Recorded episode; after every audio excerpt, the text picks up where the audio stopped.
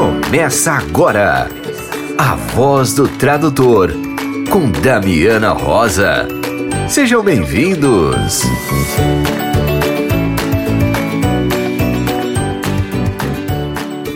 Olá, estamos no ar com a Voz do Tradutor.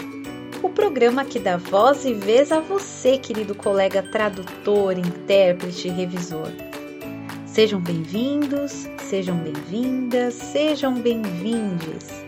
Aqui é a Damiana Rosa e nessa edição você vai ouvir. Traduza oferece aula aberta em tradução médica. A nossa colega Sônia Tavares tem um convite especial para quem deseja se especializar em tradução técnica. Vamos ficar por dentro da programação da Escola de Tradutores conferir a dica de leitura da semana da editora Léxicos e ouvir Danilo Nogueira em mais um capítulo polêmico e eletrizante da novelinha sobre preços. A nossa pausa para o café é uma deliciosa e nostálgica viagem pela história da tradução audiovisual no Brasil com a nossa colega Juliana Briotto. Nesse delicioso bate-papo, Juliana conta sua trajetória e relata em detalhes sua história na Videolar, fazendo um paralelo com o mundo da tradução audiovisual atual. Então, vamos lá? Damiana, quais são os assuntos desta semana? O Traduza convida para sua aula aberta do seu curso livre de tradução médica inglês-português, que vai acontecer agora no dia 3 de março, das 19 às 21 horas e 10 minutos, com Denise Delegá, professora do módulo de Terminologia para Tradutores, e Gilson Matos, professor dos módulos Artigos Científicos e Pesquisa Clínica. Para se inscrever e ter mais informações, acesse traduza.com.br barra curso traço livre. Repetindo, traduza com S de saúde.com.br barra curso traço livre. Você também encontra informações no Instagram, arroba traduza encontros cursos oficinas. Repetindo o Instagram, arroba traduza com S de saúde, encontros cursos oficinas.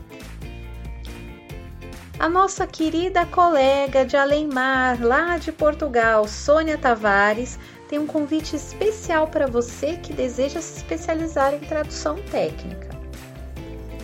Olá, colegas! Eu sou a Sónia, sou tradutora técnica há 23 anos e estou aqui para vos convidar a participar no meu curso de tradução técnica que irá decorrer no próximo dia 5 de março, online, em direto via Zoom. Neste primeiro módulo vamos falar do perfil do tradutor, do mercado, os tipos de documentos, referências terminológicas e muito mais. Portanto, tudo o que temos de saber para iniciar o nosso percurso na área da tradução técnica. Eh, foi também criado um grupo no Telegram de apoio onde poderão trocar ideias, recursos, experiências e todas as partilhas que considerem úteis.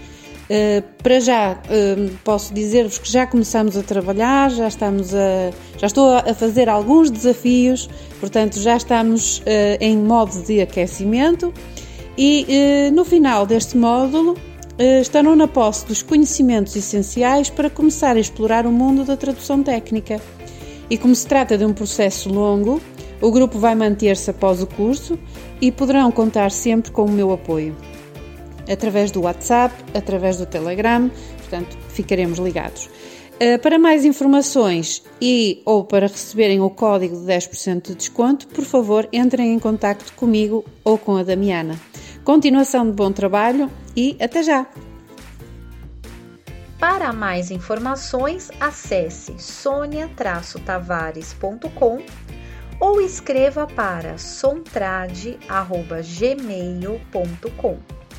Para ganhar o desconto de 10%, é preciso mencionar que você ouviu o convite aqui da Voz do Tradutor. Fique por dentro da agenda da Escola de Tradutores. Dia 12 de março, às 15 horas, tem Entendendo o Mercado Editorial com Horácio Corral. Esse curso foi criado para responder às mais comuns e mais importantes perguntas sobre o mercado editorial brasileiro. Vamos conversar sobre os principais formatos de publicação, como digital impresso, onde o livro será vendido tanto offline quanto online e quais são os principais modelos de negócio. Nesse curso, vamos acompanhar um texto desde o esboço até a chegada na lista dos mais vendidos. Traga suas perguntas sobre o mundo do livro. Dia 14 de março, às 19h30, começa mais uma turma da oficina de tradução literária com a Carol Bruni. Tradução literária exige pesquisa, todos aqueles apaixonados por leitura.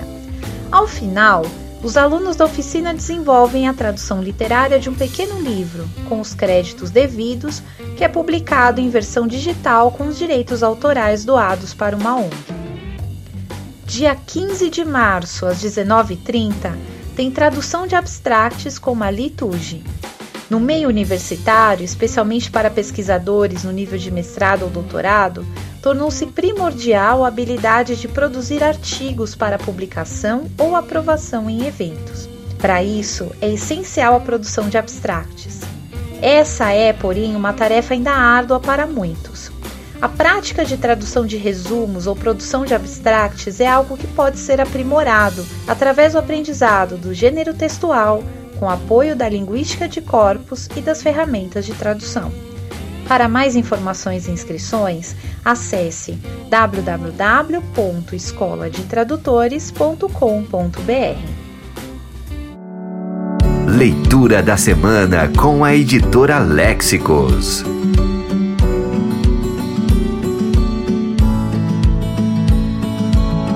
Oi, pessoal, tudo bem?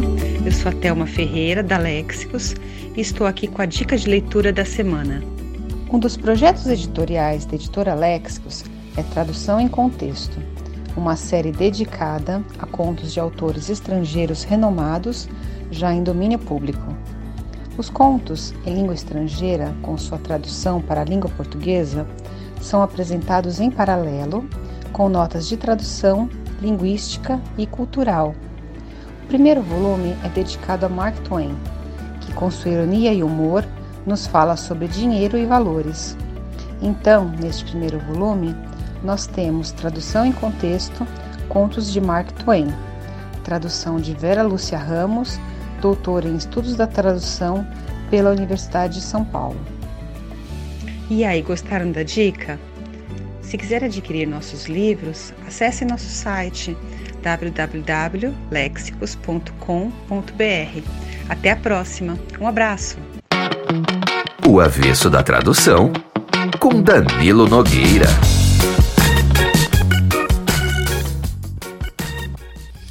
No capítulo anterior desta algo titubeante novelinha, recomendei a leitura do artigo do Jorge Rodrigues sobre preços.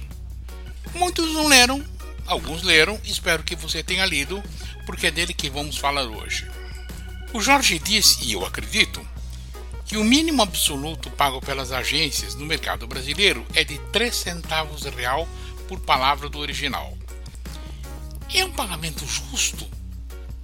Sobre essa bobajada de pagamento justo, já falei no primeiro capítulo dessa inebriante novelinha e não vou falar mais, pelo menos por agora, porque logo logo eu volto sim. Nós aqui não falamos de preços justos, falamos sobre como viver de tradução, o que é algo bem diferente. Vamos fazer umas continhas? Tradutor odeia fazer contas, um dos motivos por que ganhamos tão mal. Quantas palavras você consegue traduzir por dia normalmente? não vale mentir, hein? Não vale mentir que São Jerônimo fica triste. Eu traduzi entre 2.500 e 3.000. Já cheguei a traduzir bem mais, mas foram casos especiais.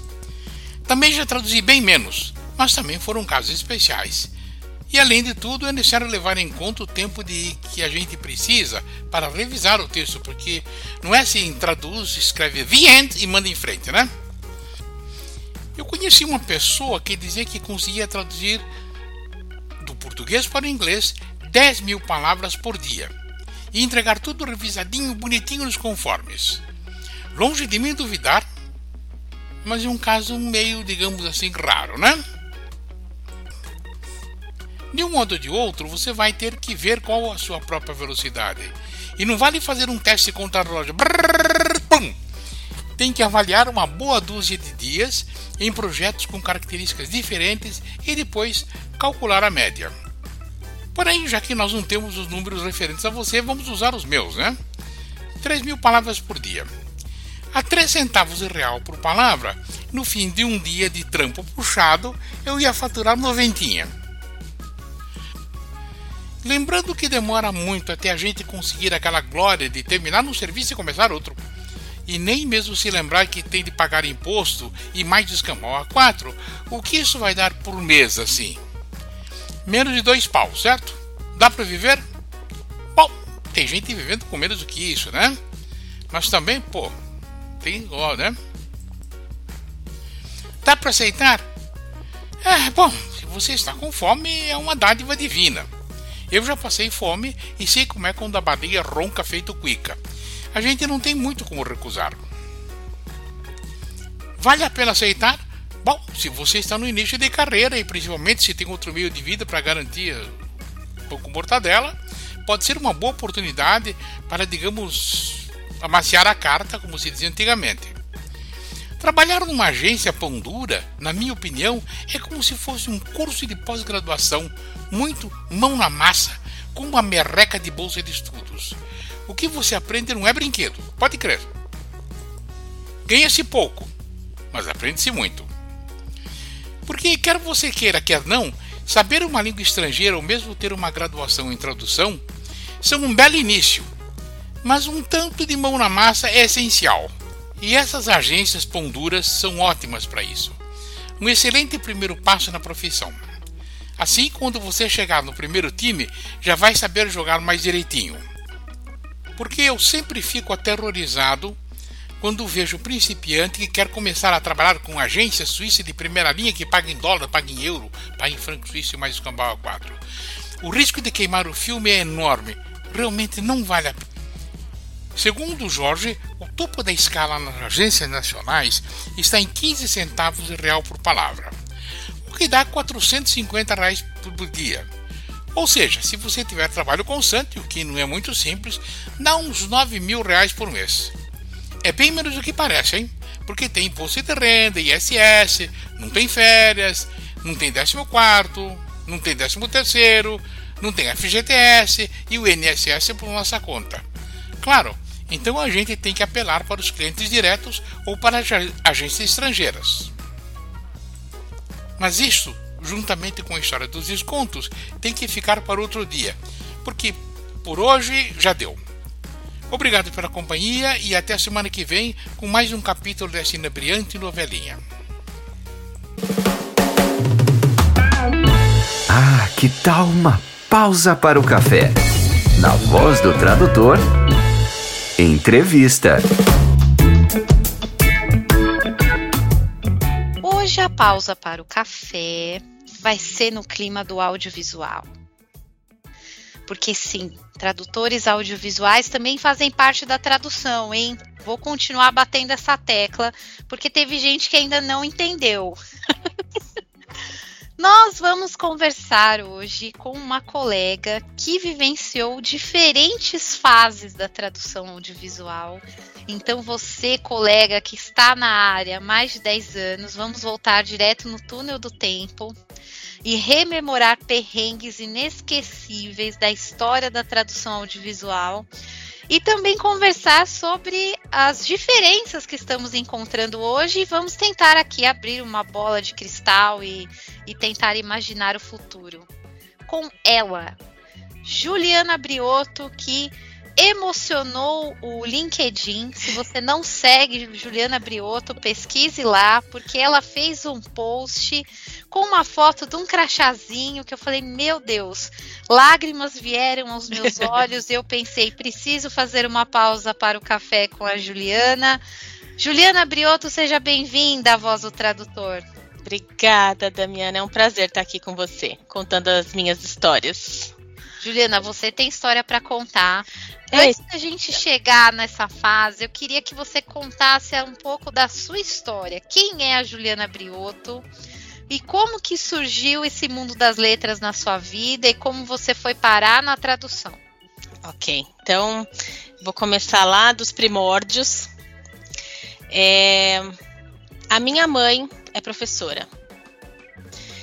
Então, é, eu sempre gostei muito de ler, sempre teve livro em casa.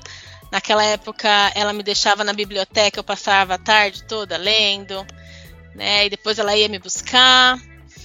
E eu, eu estudava na escola em que ela trabalhava e já tinha conhecimento, conhecia os professores já e tal, né? E quando, e quando eu era aluna, uma professora de português, eu estava no segundo colegial, ela chegou para mim e falou: Você já sabe o que você vai fazer da sua vida? Eu falei: hum, Não, é geralmente, né? Aquela fase, tá todo mundo em dúvida ainda. E ou ela você falou, quer ser tudo ou nada, né? Exatamente, exatamente. E aí ela falou: Por que, que você não tenta é, fazer tradução?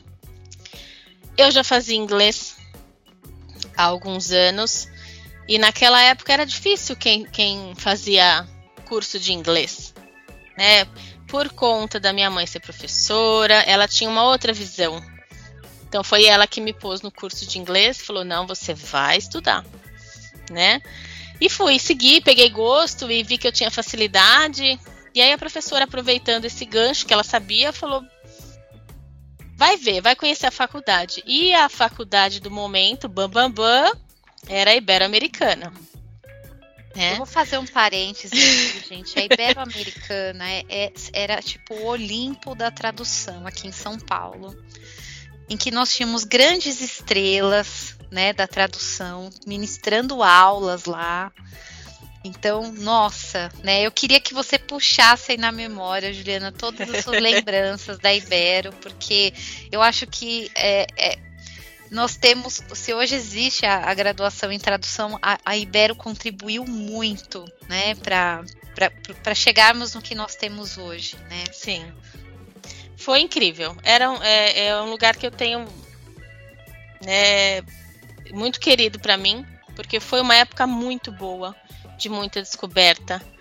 E, e, foi realmente incrível. Né? Tenho ótimas lembranças, fiz muitos amigos que tenho até hoje, né? Nós somos amigos até hoje. Enfim. Prestei o vestibular, passei de primeira, fui estudar na Ibero. Uh, longe da e, minha ó, casa. A Juliana é humilde, tá? Porque era concorridíssimo o vestibular da Unibero, tá? pois é, passei de primeira, menina, que alegria. Longe de casa, né? Só nos perrengues do transporte público. Vamos embora, vamos estudar. Uh, primeiro ano da faculdade mais teórico, né, para dar uma base boa para gente. Coisas que eu não fazia ideia. Estudei morfologia, estudei latim no primeiro ano, né? Incrível. latim, gente. Eu acho que eu não me conformo que saiu do currículo. Não sei se é coisa de velha, mas Puxa, eu acho que o latim me ajudou tanto em tantas Menina, coisas, né? É, abre assim a mente para muita coisa que a gente não fazia ideia, sabe? E é inesquecível, né? Aí o segundo ano, a partir do segundo ano foram quatro anos, já a gente já começou a fazer práticas de tradução e interpretação. Íamos para cabine porque na Ibero tinha cabine para a gente treinar, né? A práticas de tradução com uma professora sensacional, que ela já faleceu, era americana, chamava Rosalind. Não sei se você a conheceu, Damiana. É... Anotem aí que é outro personagem da história da tradução no Brasil. Exatamente. Incrível. Que professora. Gente, meus professores foram maravilhosos. Eu tive aula com a Dauri. É, ele tem um livro junto com a Esqueci o nome da professora. Eles têm aquele livro Word, Word alguma coisa também. Word is the thing. Acho que é, é isso, é. Saiu pela editora Léxicos. Ah, lá, é isso mesmo. É. E, e incrível também esse livro. É, essa professora ela foi a minha orientadora do, do, de uma parte do meu TCC. Tive aulas dois anos com o Leandro Carnal, porque nós estudamos história, cultu cultura e civilização americana, norte-americana, cultura e civilização inglesa. Então nós líamos livros desses países, aprendíamos sobre a cultura geral. Quando Leandro Carnal ainda não era o Leandro Carnal de hoje, né? Mas ele é o mesmo. Damiana, é o mesmo, é igualzinho. Sensacional. Sempre foi. As aulas dele, a gente, a gente ficava encantada. Né? E também é, inesquecíveis. Bom, enfim. É uma parte legal também, meu TCC. Meu, a gente tinha três, três trabalhos finais.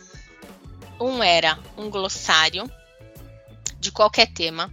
O meu glossário foi sobre é, termos financeiros, né? Você pesquisava, montava o glossário, mandava para correção e, e, aquela etapa, vai e volta, vai e volta até finalizar. Tive que traduzir um trecho de um livro que não tinha tradução no Brasil. Também eu escolhi a biografia do Paul McCartney. Muito show. Mesmo esquema, vai e volta, vai e volta até acertar tudo. E o último, que era o TCC, nós fizemos, porque foi em grupo, uma um trabalho sobre a tradução da Bíblia na linguagem de hoje. Muito bacana. Nossa, que desafio. A tradução da Bíblia, gente, dá briga, é, guerras, pessoas morreram traduzindo a Bíblia, né? É verdade. Meu é, Deus. Foi, menina. E olha, nós éramos em quatro no grupo e foi suado. Mas conseguimos. Bom, saíram vivos. Estamos até hoje e não perdemos a amizade. Ainda bem, né? Porque, né, as histórias aí fulano traduziu a Bíblia e morreu. Né? Você fala, nossa, tenho medo de traduzir a Bíblia, né? Melhor deixar Parece pra lá. que tem uma maldição, né? Credo. E nós analisamos várias traduções da Bíblia, foi muito show.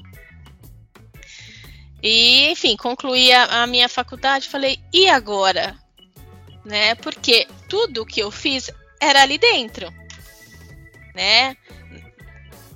Não, não tinha é, alguns cursos a gente sabe que o estágio é fora, já você já trabalha, né? A tradução não, era tudo ali dentro. Né? Falei, meu Deus, e agora? Para onde eu vou? Mas eu acho que isso acontece em todas as profissões, Juliana. É. Porque assim, a gente planeja a vida até entrar na universidade. Quando nós somos jovens, a gente pensa, ah, não sei o que, não sei o que, aí eu vou entrar na universidade.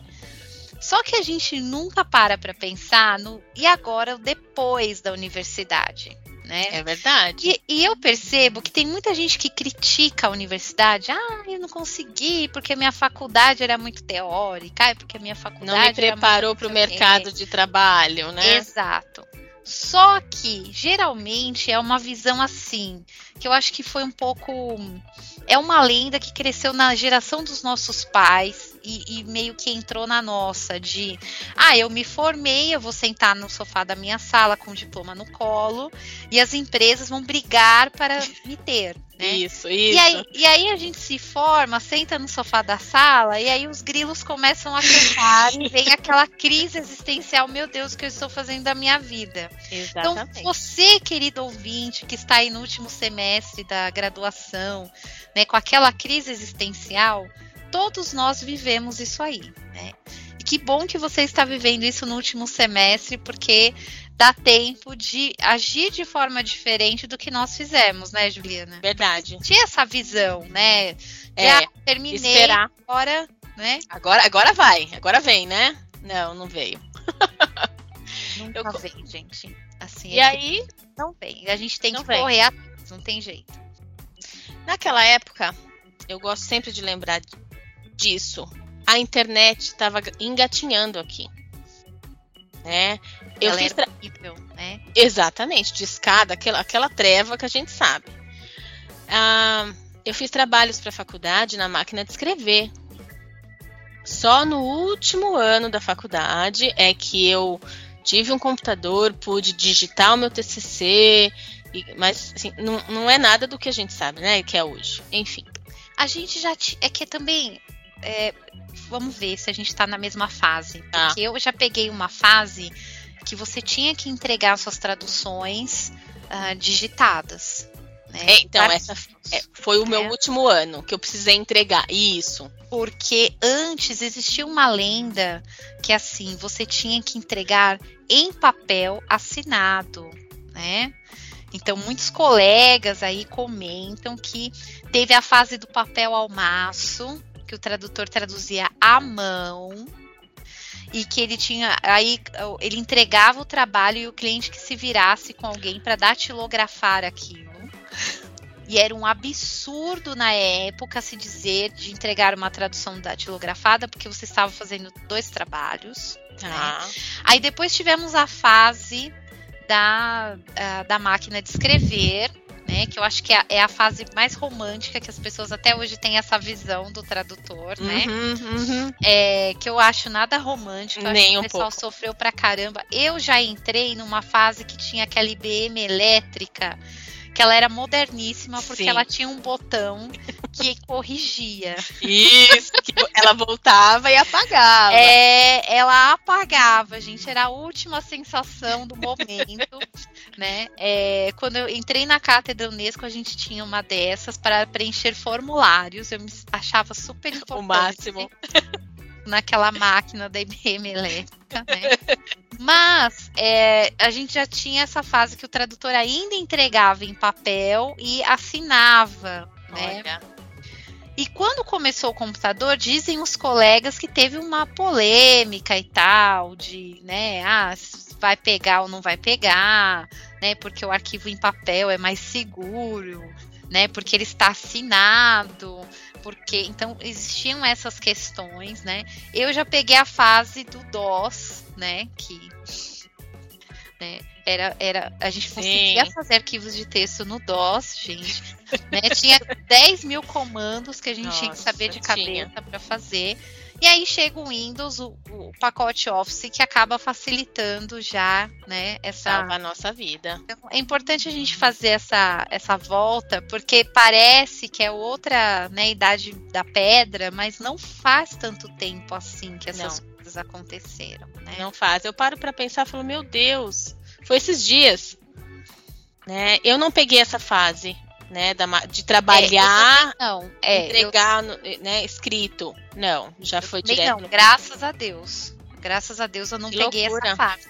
Imagina, alguém não entende o que você escreve, né? Se a sua letra não é muito boa, vai saber, né? Perigoso.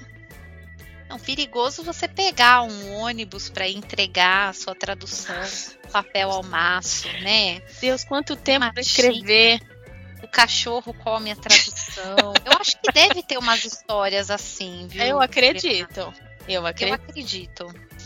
Menina, assim, é, a, a dificuldade que eu tinha era realmente. Eu, eu tinha uma Olivete básica, né? E fazer os trabalhos ali, errava, tinha que passar um branquinho e, e escrever por cima, se virar. É, mas no último ano já, já melhorou bastante com o computador. Era muito caro, não era todo mundo que podia ter. Quantos anos foi seu curso de letras? Quatro anos. Então, quer dizer, em quatro anos, vocês estão entendendo, ouvinte, que em quatro anos se pulou da máquina de escrever para o computador.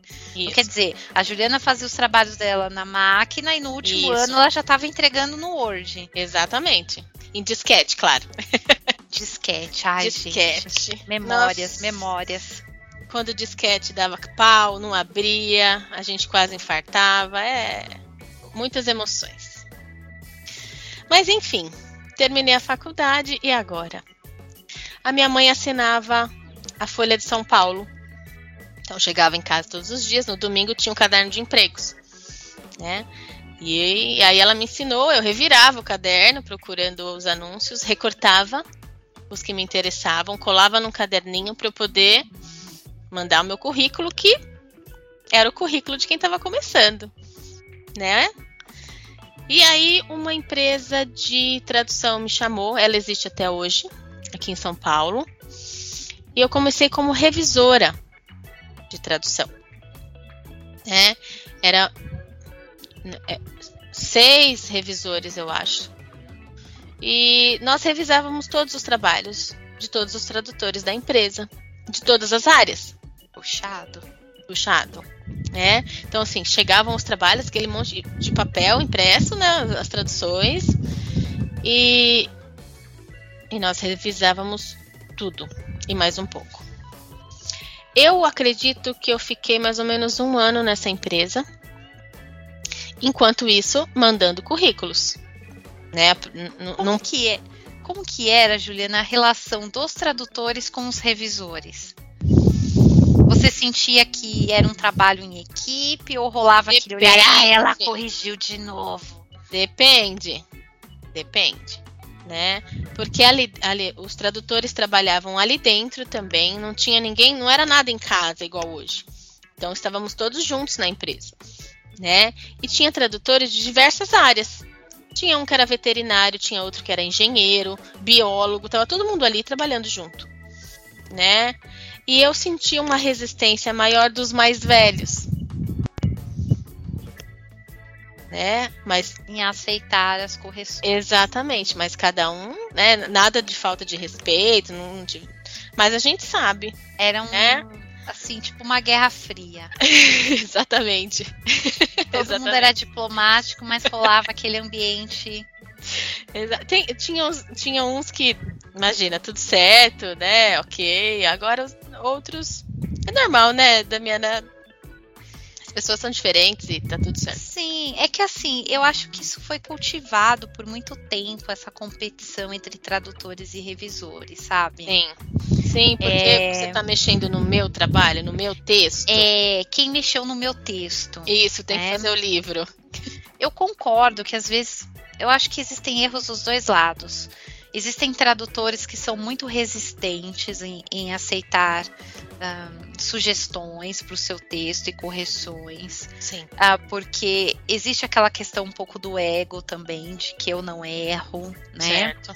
Mas nós somos humanos. E existe também o revisor que quer meter o bedelho onde não é chamado né? Troca seis por meia dúzia. É, ah, eu acho que fica que melhor assim. Ele quer se mostrar no texto, tipo, eu vou pintar tudo de vermelho para a pessoa ver que eu reviso, né? É. Ou também tem aquela pessoa de tipo, ah, eu acho que não é assim. Troca uma terminologia é, importante ali para um texto técnico e tal. Então eu acho que existem erros dos dois lados. Sim. Eu, é, eu comecei na revisão também é, para mim foi uma escola muito Exatamente. importante, porque Sim. a gente aprende a ter um outro olhar sobre o texto. É, eu tinha pavor, cada trabalho para mim era um filme de terror no início, porque eu tinha eu tinha plena responsabilidade isso. que eu estava mexendo no texto de alguém e que isso teria grandes consequências. Então, é, eu é, fazia uma oração, chamava São Jerônimo, né, porque é, não sei se você teve essa, essa, essa sensação. Mas aprendi muito, aprendi eu também. muito. Né? Eu acho que foi importante ter passado na revisão antes. E aproveito aqui para abraçar todos os revisores aqui que nos ouvem também, porque eu acredito que quando o revisor e o tradutor trabalham juntos em prol da qualidade do texto. Isso. Ganha o tradutor, ganha o revisor, ganha todo mundo. Todo mundo. Principalmente o leitor, né, que vai receber esse material, né, Juliana? É isso mesmo. Entrega um trabalho final de mais qualidade. Né? Que é um foco, é o nosso foco. Exatamente. Eu acho muito importante a revisão. Né? Aquilo que você falou, a gente não é infalível. Às vezes a gente lê né, para entregar um trabalho, a gente lê, relê e no final ainda passou alguma coisa que a gente não viu, né? Então é importante, muito importante, né? E aí então, voltando, fiquei nessa empresa mais ou menos um ano, aprendi muito, muito mesmo, nossa, muito. E continuei mandando os meus currículos, ia no correio, colocar meu currículo no correio, a cartinha bonitinha. até que eu, eu me lembro até hoje desse anúncio estava pedindo marcador de legenda. Como eu sempre gostei muito de filme, o que me chamou a atenção foi a palavra legenda.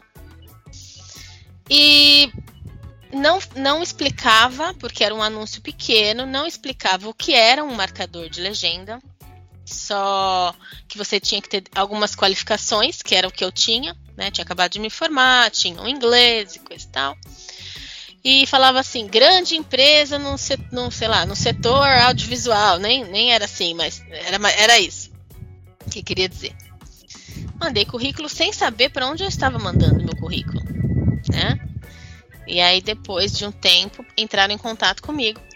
E era Videolar. Quase caí de costas, porque era a Bam Bam Bam, né, naquela época, desse mercado. Me chamando para fazer uma entrevista. E eu fui. É, eu estou aqui Nossa, no tatu... A perna tremeu, né? Menina! E, e naquela época ligava, né? Porque no, no, telefone fixo de casa, não tinha celular, enfim. Né? Frio na barriga e tudo mais, mas vamos lá. A Videolar ficava em Alphaville, que é em outra cidade, não é em São Paulo, é em Barueri. Alphaville é um bairro de Barueri. E, sei lá, 30, 40 quilômetros da minha casa.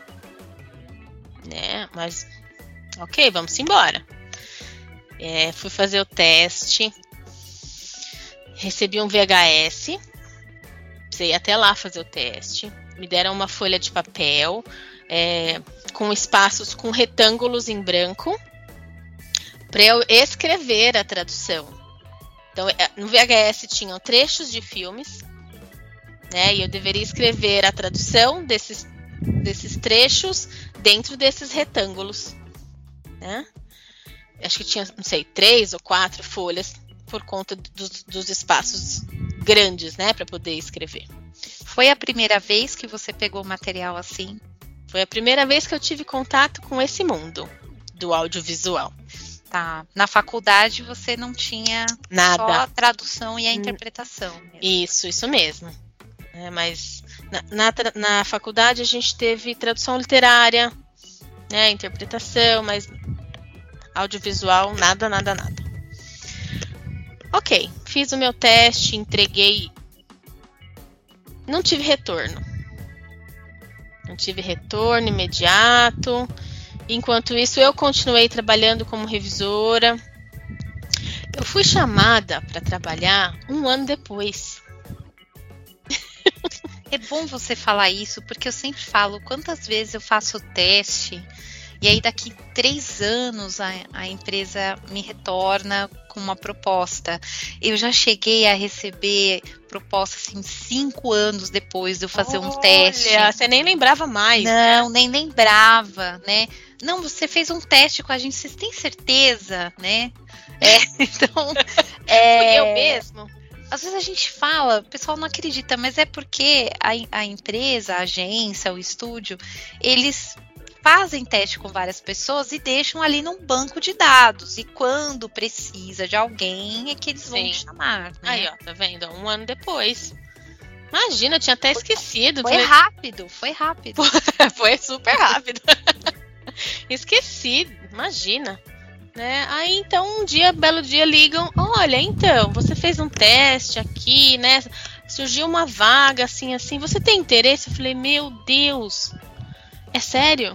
É. É. É pra já. Aceitei na hora. Não queria nem saber como é que fazia para ir lá, que horas eu ia trabalhar. Tudo presencial. Nessa época não tinha nada em casa, né? Trabalhar de casa. É... E aí fui eu descobrir, eu só fui descobrir o que era marcação de legenda quando eu, eu, eu comecei a trabalhar. É. E eu achava que eu não ia Deu aprender. Medo. Que eu não ia Deu aprender medo. nunca. Deu! Porque eu achava aquela coisa mais difícil do mundo. Eu falava, gente, não é possível, eu não vou aprender a fazer esse negócio. Né? É, é, é, muito difícil você ter que colocar as legendas na hora que a pessoa fala e tirar de quando ela acaba de falar, e olhe lá. E eu ficava, passei por um treinamento é, com os próprios funcionários que já trabalhavam ali há algum tempo. E falava, meu Deus, como assim? Né? Aí eles, eles me tranquilizavam.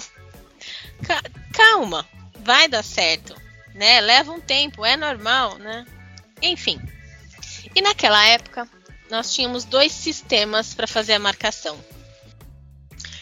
Um, na verdade, dois softwares. Um era analógico, que a gente usava para fazer marcação, que ia para o VHS. E o outro, que era o digital, para o DVD.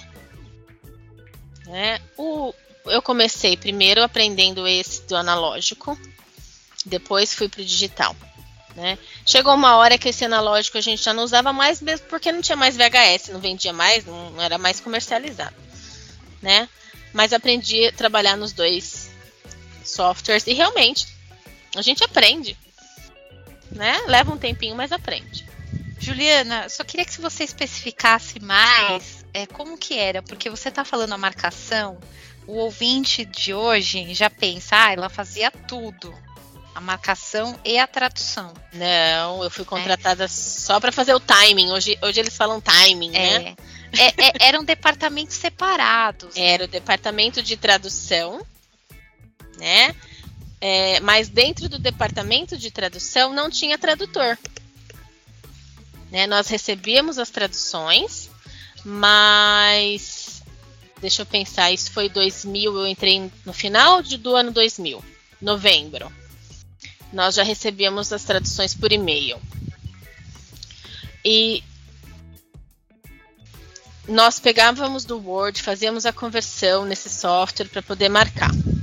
Então eu só colocava o tempo, já vinha pronto.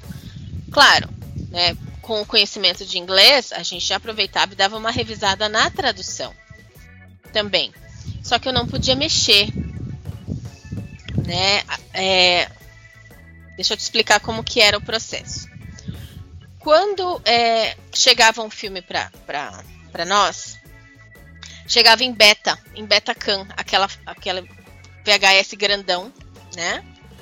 E aquilo ia para o setor de masterização de vídeo, porque ali eles faziam cópias de VHS para distribuir. Uma parte ia para nós, para a gente poder fa fazer a marcação. Outra parte ia para os tradutores. Os tradutores recebiam um motoboy com VHS para poder trabalhar, então tinha que ter um videocassete, né? Então, quando lá dentro nós, os marcadores, é, tínhamos um envelope. Na frente desse envelope, as especificações do filme que a gente ia trabalhar, nome, título em português, prazo de entrega e um campo de observações. Era ali que a gente anotava alguma coisa que a gente ia pedir uma correção. Por quê? Depois de marcado, esse arquivo ia para o revisor, mas era um revisor ortográfico, ele não, ele não via o vídeo, ele não sabia inglês, ele lia as legendas, né? E como um texto corrido mesmo, para ver se aquilo fazia sentido, e juntava as observações dele com as nossas da marcação, ligava para o tradutor que traduziu para poder tirar todas as dúvidas e para saber se ele podia fazer alteração. Depois de pronto, essas legendas iam para os setores específicos. Se fosse VHS, ia ser queimada lá no vídeo para fazer a duplicação e tudo isso dentro da Videolar. Né? O primeiro andar era a fábrica, então saía tudo dali né? Tanto o VHS quanto o DVD. Né? E aí, ou, ou autoração do o setor de autoração de DVD, que também chegava lá. Eu, eu fui para esse setor depois, né? Que acabou sendo a menina dos olhos da empresa, porque era aquela o auge do DVD. Né? Eu fiquei na marcação mais ou menos um ano e meio. E aí fui promovida para autoração para o departamento de authoring. É legal você contar esses processos, Juliana, porque é, hoje é tão mais fácil, tão mais prático, né, com esse Total. mundo digital. É, e antigamente não, a gente era, eram várias fases, era muito demorado, né? E isso causava assim é, demorava muito para um filme chegar no Brasil, né? Exatamente. Porque primeiro que tinha que vir de navio, aí ficava preso lá no porto não sei quanto tempo, aí até chegar e passar por todas essas pessoas, né? Exatamente. É, então tinha o pessoal que cuidava da marcação, o pessoal cuidava da tradução Isso. e, e tinha que queimar, né? Então era um processo longo, né? longo, né? Então, assim, a gente tinha prazo, a gente tinha tempo para fazer as coisas. Né? Coisa que hoje em dia, imagina, não, não tem. Não tem mais. Né? Enfim, todo mundo quer tudo para ontem, a vida da gente toda é assim, não é só a tradução, mas enfim. Ah, então, como eu estava te falando, comecei na marcação, fui promovida para o setor de autoração. Dentro desse setor de autoração, específico do DVD, porque era ali que a gente fazia os elementos do DVD de forma separada. Primeira, primeira etapa, então era o, era o pessoal da, da compressão, que eles precisavam comprimir, pegava essa beta cam, que era, o- era o material original, comprimia áudio e vídeo para poder caber dentro de um DVD, virava arquivo. Né? A partir do momento que tinha arquivo, colocava na rede, eu podia trabalhar. Eu era responsável pelo controle de qualidade das legendas. Então, depois da marcação, que é aquilo tudo que eu falei, marcação, revisão, blá blá blá, ia para mim no setor de autoração, se fosse DVD, para eu poder assistir o filme pronto já, a legenda, dependendo do cliente, a gente precisava colocar a cor da legenda. Eu colocava amarela, branca, aquela, aquela coisa toda. Subir a legenda, né? Posicionar ela na tela, se estivesse pegando em algum caractere, alguma coisa assim, e assistir. E novamente fazia as minhas alterações, só que aí eu já tinha autorização para fazer mudança. É, então eu mesma ia lá, como eu já sabia mexer, eu saía dali, terminava o filme, pegava o meu disquetinho bonitinho, ia lá no setor de tradução, fazia as alterações, voltava, fazia toda a codificação novamente.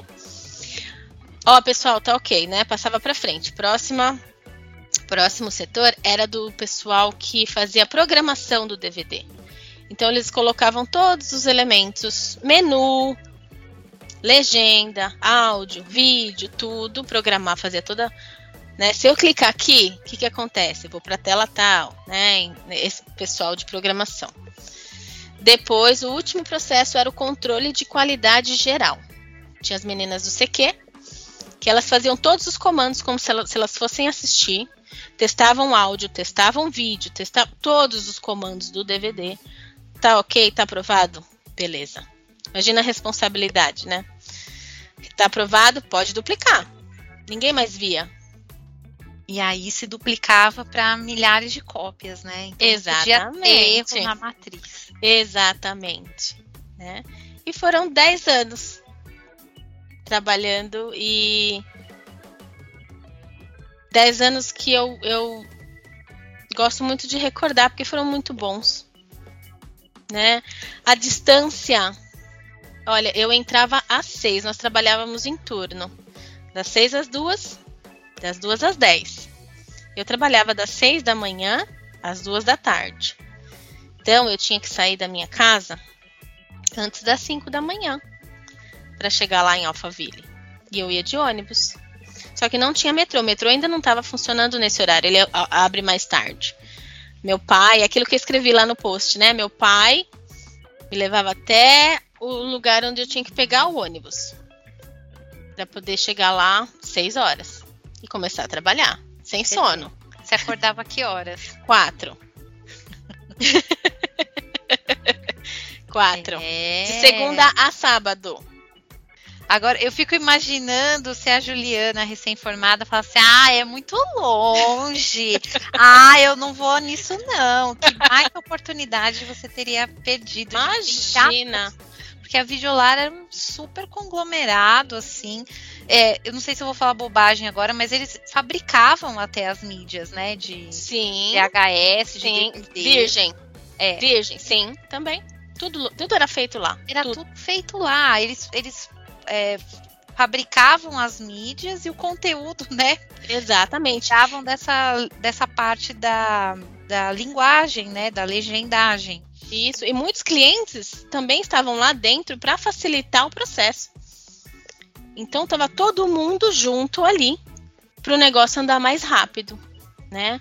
Na, na, no departamento de tradução, a Thelma. A Thelma esteve aqui.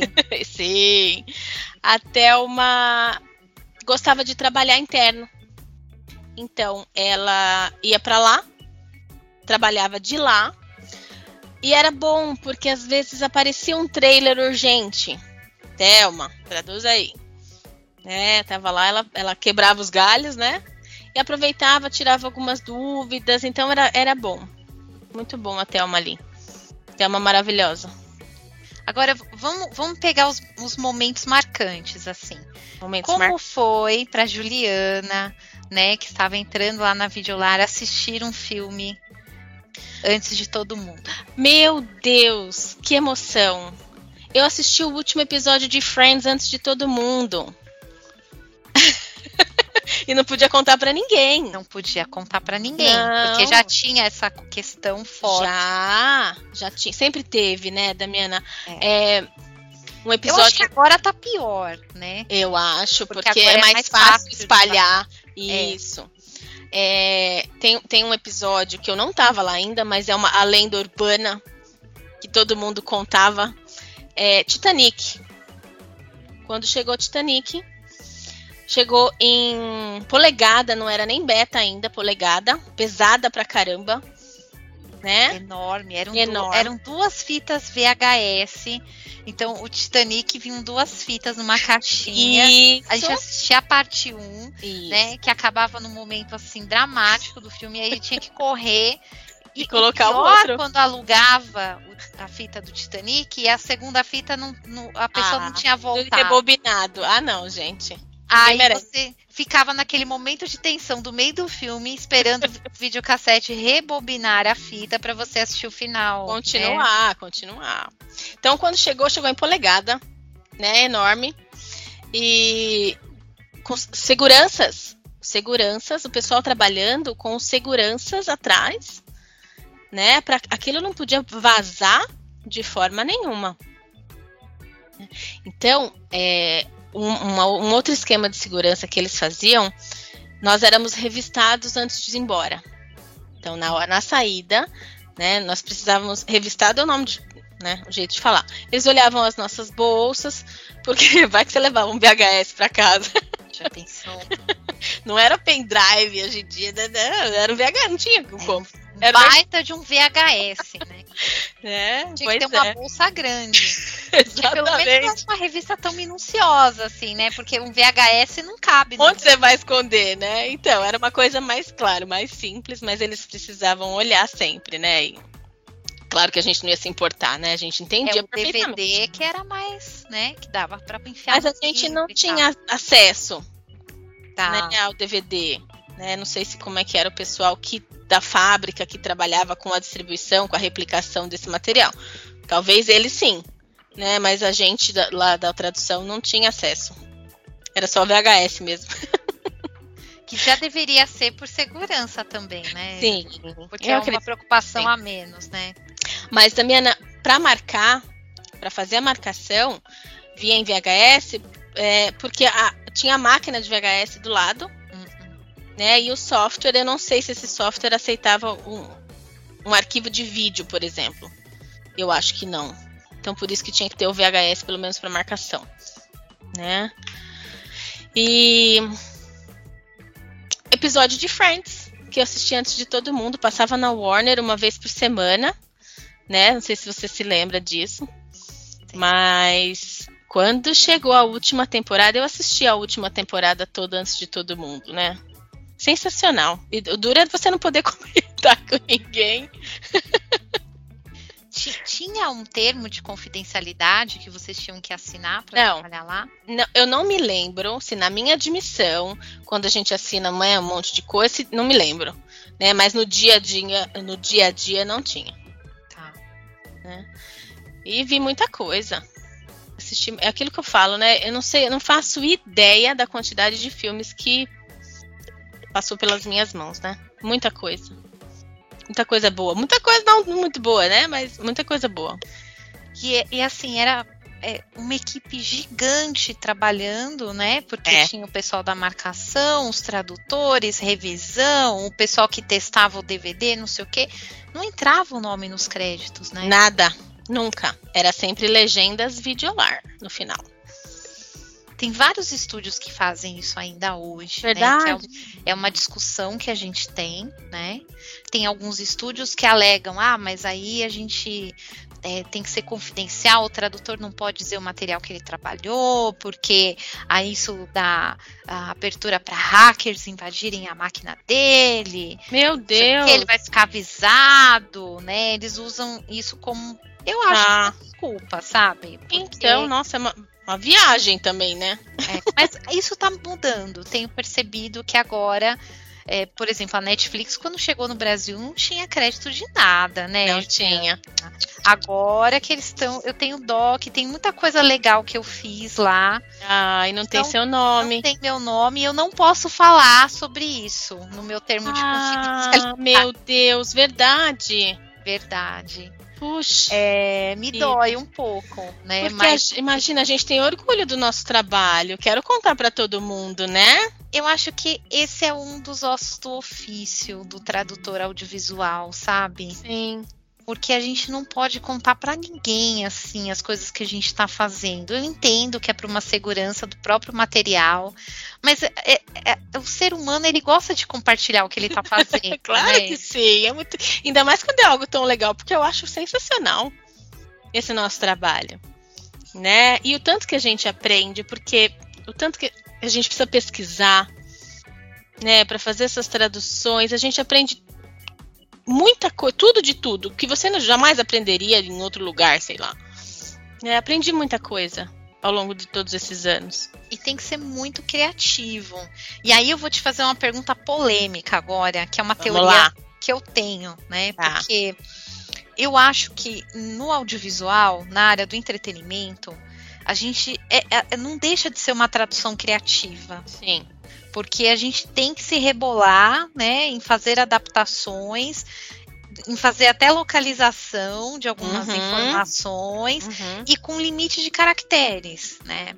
É, você acha que a tua base de tradução literária lá da faculdade te deu um pouco dessa, desse jogo de cintura? Nada.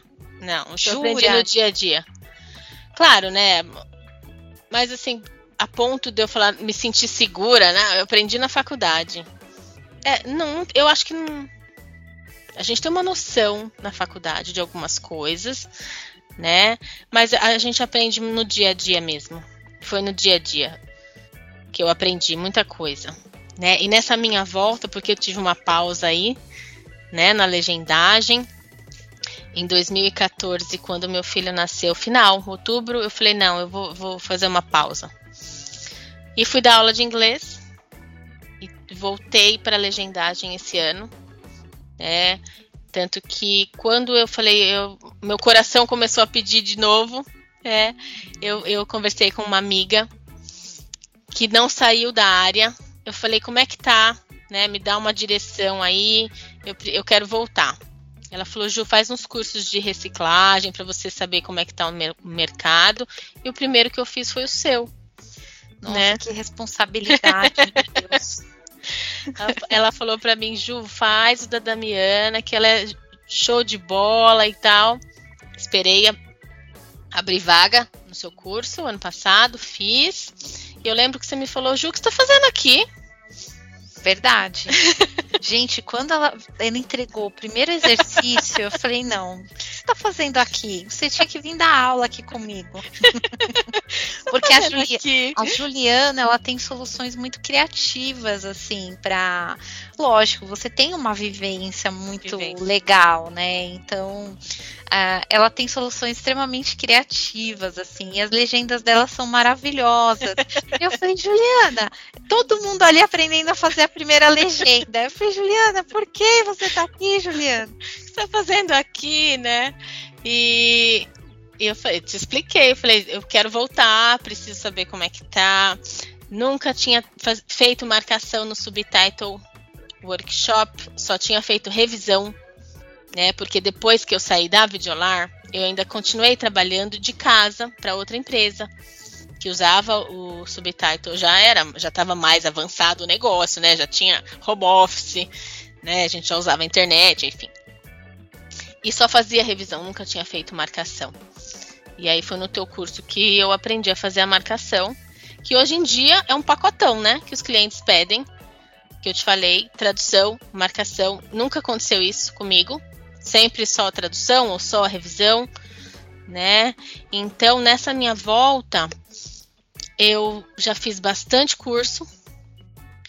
É, fiz o curso da LBM Academy de revisão e controle de qualidade para saber se tinha alguma coisa nova.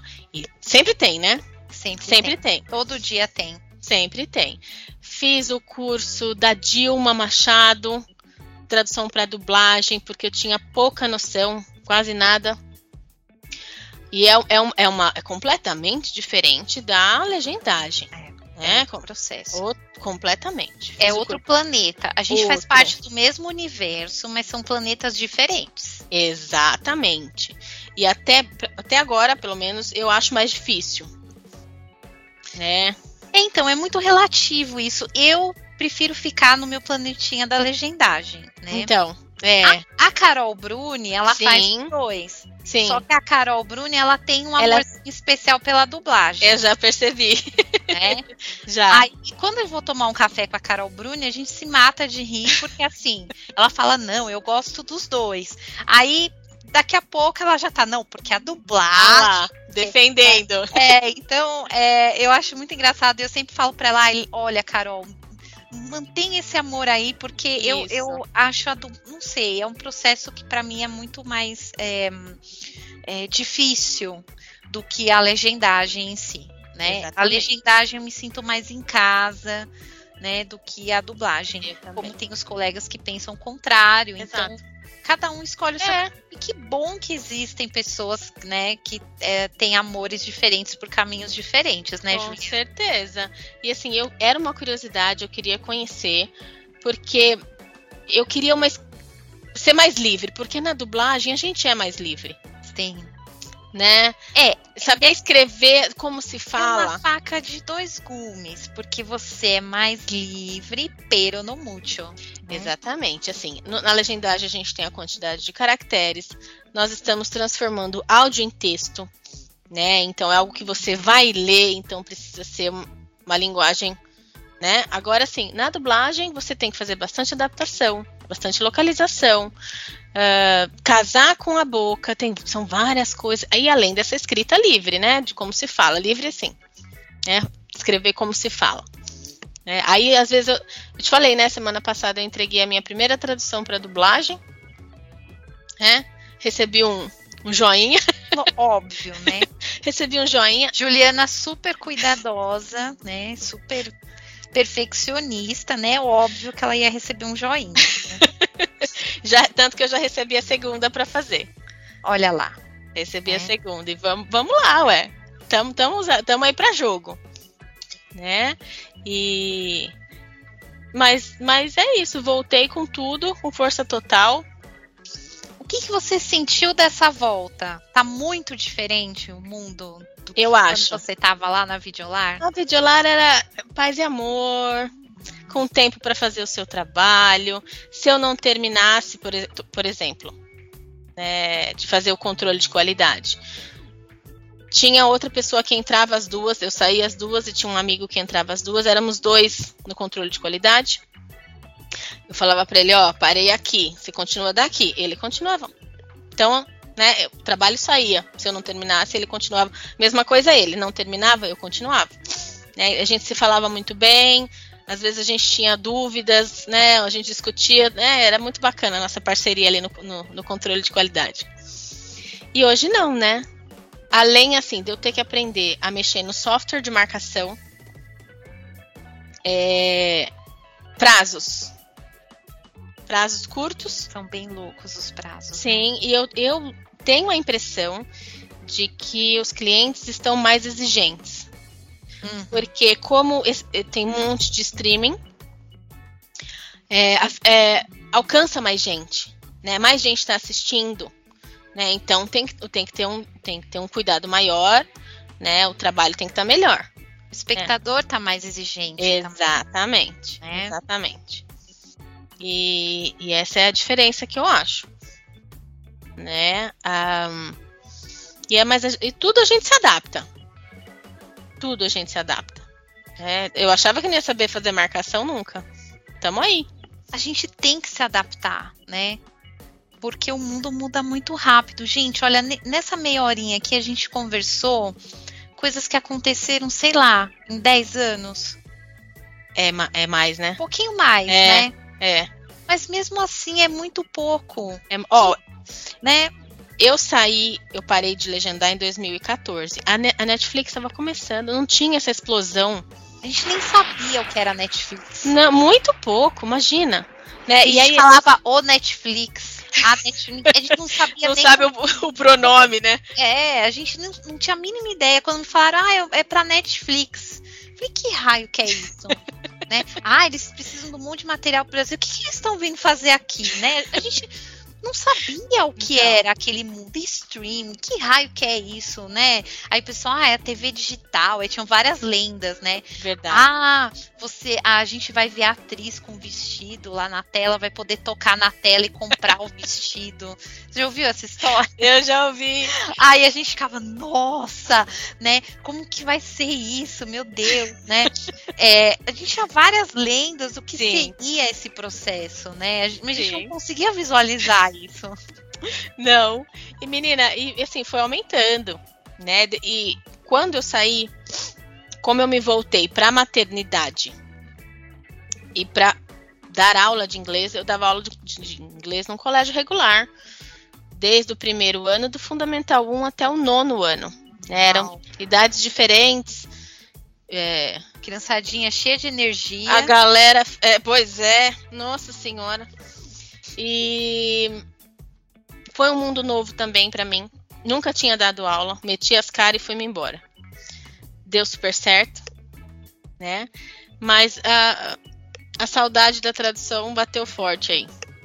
Eu, eu tive essa fase também da aula que eu acho que foi muito importante para mim, porque a criançada faz perguntas muito loucas pra gente. Faz. E a gente aprende muito com eles, viu? Muito. Porque é, é tudo por quê? Mas por que é assim? E por que não sei o quê? E aí a gente tem que estudar gramática, sabe? A gente tem que sentar em casa com 10 gramáticas. E, e destrinchar coisas e refletir sobre coisas que eu acho que dentro da tradução a gente não tem tempo para refletir. Verdade, né? verdade. É, então a aula também é uma escola, né? Interessante. Para nós, né? Sim. Pra gente que, que gosta de fazer as coisas certinho, né? Ah, eu, aquele moleque fez aquela pergunta lá, vou responder. Sim. Eu vou atrás da resposta. E com isso a gente aprende horrores, muito, né, Juliana? Muito, muito, muito. Aprendi muito com eles. Morro de saudade. Estão no meu coração, sabe? Essa é, é, é a falta deles. É, não do trabalho em si, mas das crianças mesmo. Mas era, foi uma fase da minha vida que eu precisava, porque isso me ajudou a entender o meu filho. É, eu não tinha criança perto de mim, então trabalhando com as crianças me ajudou a entender o meu filho. Foi muito bom. Nossa, muito legal. Isso é muito coisa de tradutor, né? A gente quer entender as coisas. A gente é, quer o porquê dos processos. Ah, exatamente. Né? Até na hora da maternidade, que negócio é esse? Que não tem um manual de instrução. Onde ah? A gente cria. Juliana, já publica um livro, Manual de Instruções para Mamães Tradutoras, né? É para já. Sucesso. Sucesso. Muito bom. E agora tá de volta, feliz e contente. E, agora, é, uma coisa importante que você falou, que você percebe dessa diferença aí do, do antes e depois do audiovisual no Brasil Sim. é a exigência, Isso. né? Isso. É, eu, tenho, eu tenho percebido isso de maneira forte, principalmente dos estúdios lá de fora, hum. né? Inclusive exigindo diploma, formação, como você não foi num congresso. Ah. Existe essa questão de você precisa se manter atualizado. atualizado. Né? Né? Existe uma cobrança, existem até estúdios que oferecem uh, oficinas de atualização. Nossa. Se você falta, tá fora. Nossa! Né? Que eles querem que você se mantenha atualizado com o que está acontecendo. É, eu, às vezes, eu tenho a impressão de que nós estamos num momento assim que eu estou pisando na areia movediça, porque as coisas estão em fase de mudança é, e ainda a gente não sabe para um, para que lado que essa mudança vai nos levar. Entendi. É, eu queria muito uma impressão sua sobre isso, porque você viveu bem forte esse, esse, essa, todas essas mudanças que aconteceram lá na Videolar. Sim. Sim. E agora, então você tem já essa consciência de que nada é para sempre e que tudo é muito mutável. É, se você tivesse uma bolinha de cristal, né? Que tendências que você acha que você consegue visualizar assim nesse momento? Que pergunta difícil. Não, não briga comigo. Porque eu não saberia responder essa é, pergunta. É, eu não né? sei se tem uma resposta, né? Não tem uma resposta, não que eu acho que é o mais legal, mas a gente precisa conversar sobre isso, né? Eu acho que a gente precisa estar tá aberto. Esse é o principal ponto. Para para receber o que vem, né? E tentar se adequar o máximo que você conseguir, se realmente é isso que você quer, né? Se você quiser continuar nessa profissão, nessa carreira. Olha, o jogo de cintura precisa ser muito grande. É isso que eu percebi nessa volta. Sabe? Realmente, a gente está pisando em areia movediça, a gente não, não é um, um terreno firme, né? E a gente precisa ir com muito cuidado e fazer os cursos que a gente acha que, que precisam ser feitos para nós, cada um tem né, o seu, para tentar melhorar cada vez mais e oferecer o melhor trabalho e, e, e sempre com esse cuidado, né? Onde você está pisando e tentar fazer o melhor. Né? Ficar muito atento às especificações do, dos clientes, porque antigamente não tinha nada disso. São né? manuais muito loucos, Juliana. Aham, uhum, exatamente. É, como também outras. É, tem canais que tem até a lista das palavras proibidas que lembram a concorrência, né? Exato. É, e, e, tem coisas muito loucas, assim, que nós precisamos obedecer. Às vezes me chateia o fato dos leigos. É, nossa, por que traduziu assim, né? Mas e antigamente que... não tinha isso. Você não podia pôr palavrão e ponto final, né? É, era só droga né? E só, né? E, vamos se virar. O como que era policial? Era o tira. O tira. Isso me lembra sessão da tarde. Sessão da tarde, sessão da tinha tarde. tira, né? É, tira. Mas o que que é? Eu juro por Deus, o que que é isso? Não sei.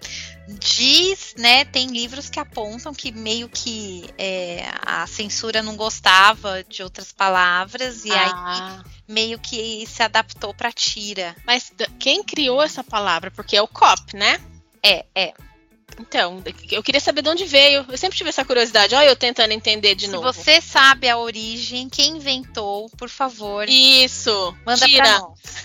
né? O tira. Se você coloca hoje, fica esquisitíssimo. Estranhésimo. Né? né? Ainda tem isso, né? A gente tem que adaptar a linguagem de acordo com o tempo. Né? A época... as traduções envelhecem e a gente tem que de tempos em tempos, às vezes cai pra gente um filme antigo pra gente relegendar, né? É isso e, mesmo. e é muito divertido. É, é, um processo bastante divertido, porque também a gente vê o quanto que tudo mudou, né? É, Eu acho que a palavra é a mudança, né, Juliana? É, é marca a época, né? Pra gente encerrar, eu queria que você comentasse, assim, esses primeiros tempos, a gente legendava, a gente foi treinado para trabalhar com material de entretenimento. Certo. Hoje nós estamos numa era que é, alguns especialistas aí chamam da idade mídia, né? uhum. né? É, tudo está virando vídeo. Certo. É. O que, que você sente de, de desafios aí da legenda nos materiais técnicos? Porque você já fazia os seus glossários lá na, Na faculdade. né? Na faculdade. de, de áreas técnicas. Essa Isso. junção de é, material técnico em vídeo. Eu É acho. coisa que você imaginava? Não, que Tava lá não. na Videolar. você que me contou no seu curso, não um sabia. Um manual de maquinário ia estar em vídeo. Não, muito louco. E muito útil. Hoje é tudo muito visual. Né? Eu acho que as pessoas. Sei lá, não tô generalizando, mas. Não tem muito tempo para ler, eu também não tenho muita paciência, né, para ler, até ler tudo. Mais fácil assistir, muito mais prático. A, a gente às vezes quer fazer alguma coisa, né? Ganha, por exemplo, ganhei uma pane- panela elétrica. Como é que usa? Vou procurar um vídeo.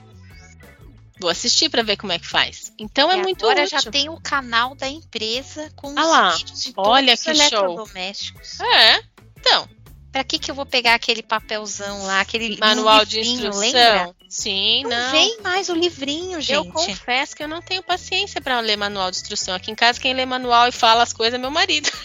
Olha, eu falo, eu brinco que quem lê manual é, é tradutor, né? Porque a gente traduz isso. Na hora de É. trabalhar, ok. Ai, mas para Então, eu eu usar- era o ser espacial quando eu trabalhava nessa parte, Juliana. Ai, eu, eu ia na casa dos outros. Ai, tem um manual de enceradeira.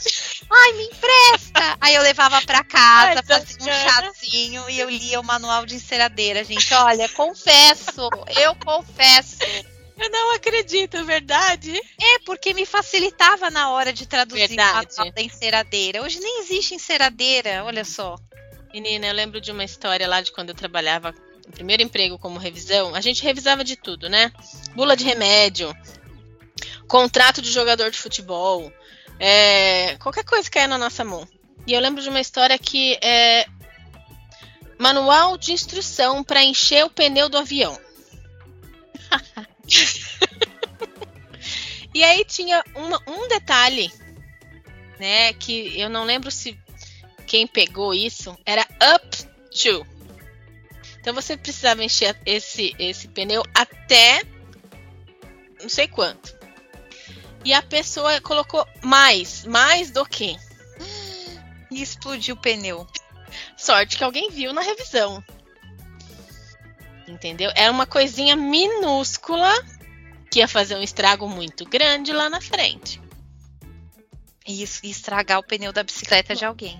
Do, do Da- do avião, do avião, Nossa, do avião, pior ainda, né? Imagina isso. Meu Deus, você imagina? Explode o pneu do avião. Sim. Nossa, é uma coisa que eu jamais esqueci. E o medo. né? E quantas pessoas cabem nesse avião? E o medo, gente, porque assim, olha só a responsabilidade que a gente tem na mão. Né? Não é brincadeira, não. Não é brincadeira, não, Juliana. E assim, eu fico muito feliz de você estar de volta. Eu também.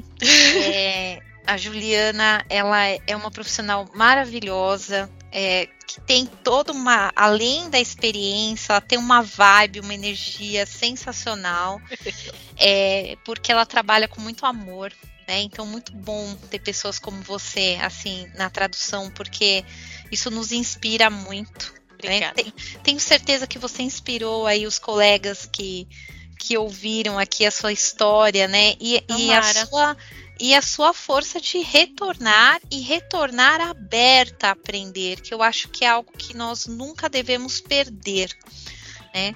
Então, Juliana, muito obrigada por você estar aqui com a gente hoje. É, o pessoal que já virou seu fã, como que faz para te seguir aí nas redes sociais? Eu tô no LinkedIn, Juliana Brioto. E no Instagram também, Juliana, arroba Juliana Brioto. É Brioto com dois T's, Dois né? T's, isso, dois T's. Então, pessoal, vamos lá seguir a Juliana, que ela tem muita história para contar. E se alguém tiver alguma dúvida, alguma curiosidade, pode me achar por aí e me mandar pergunta que eu respondo. Olha só, eu, ai, hoje eu vou mandar um monte de pergunta lá pra Juliana. Ai, mas você, ó, você foi a minha inspiração para esse retorno aí também. Eu- o- Foi, foi muito bom te encontrar. querido ouvinte, estou vermelha nesse momento, né? Eu Fico muito feliz, né, de, de poder ter, ter te ajudado de alguma E forma. continuo ajudando. E, e eu quero que você saiba que você também é uma inspiração para mim. Obrigada. é, porque profissionais com a sua postura ética, é, com a sua preocupação com a qualidade, são raros. Né? Então, eu tenho certeza que essa, essa volta vai ser com tudo, né?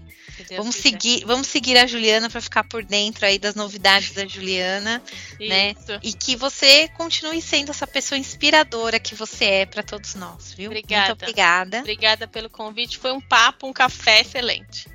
E volte aqui mais vezes para a gente fofocar sobre o mundo do audiovisual. Sempre que Adoro. você me chamar, eu também. um beijo. Beijo. Obrigada. Obrigada. Você acabou de ouvir A Voz do Tradutor, com a tradutora, intérprete e professora Damiana Rosa. Na semana que vem, tem mais.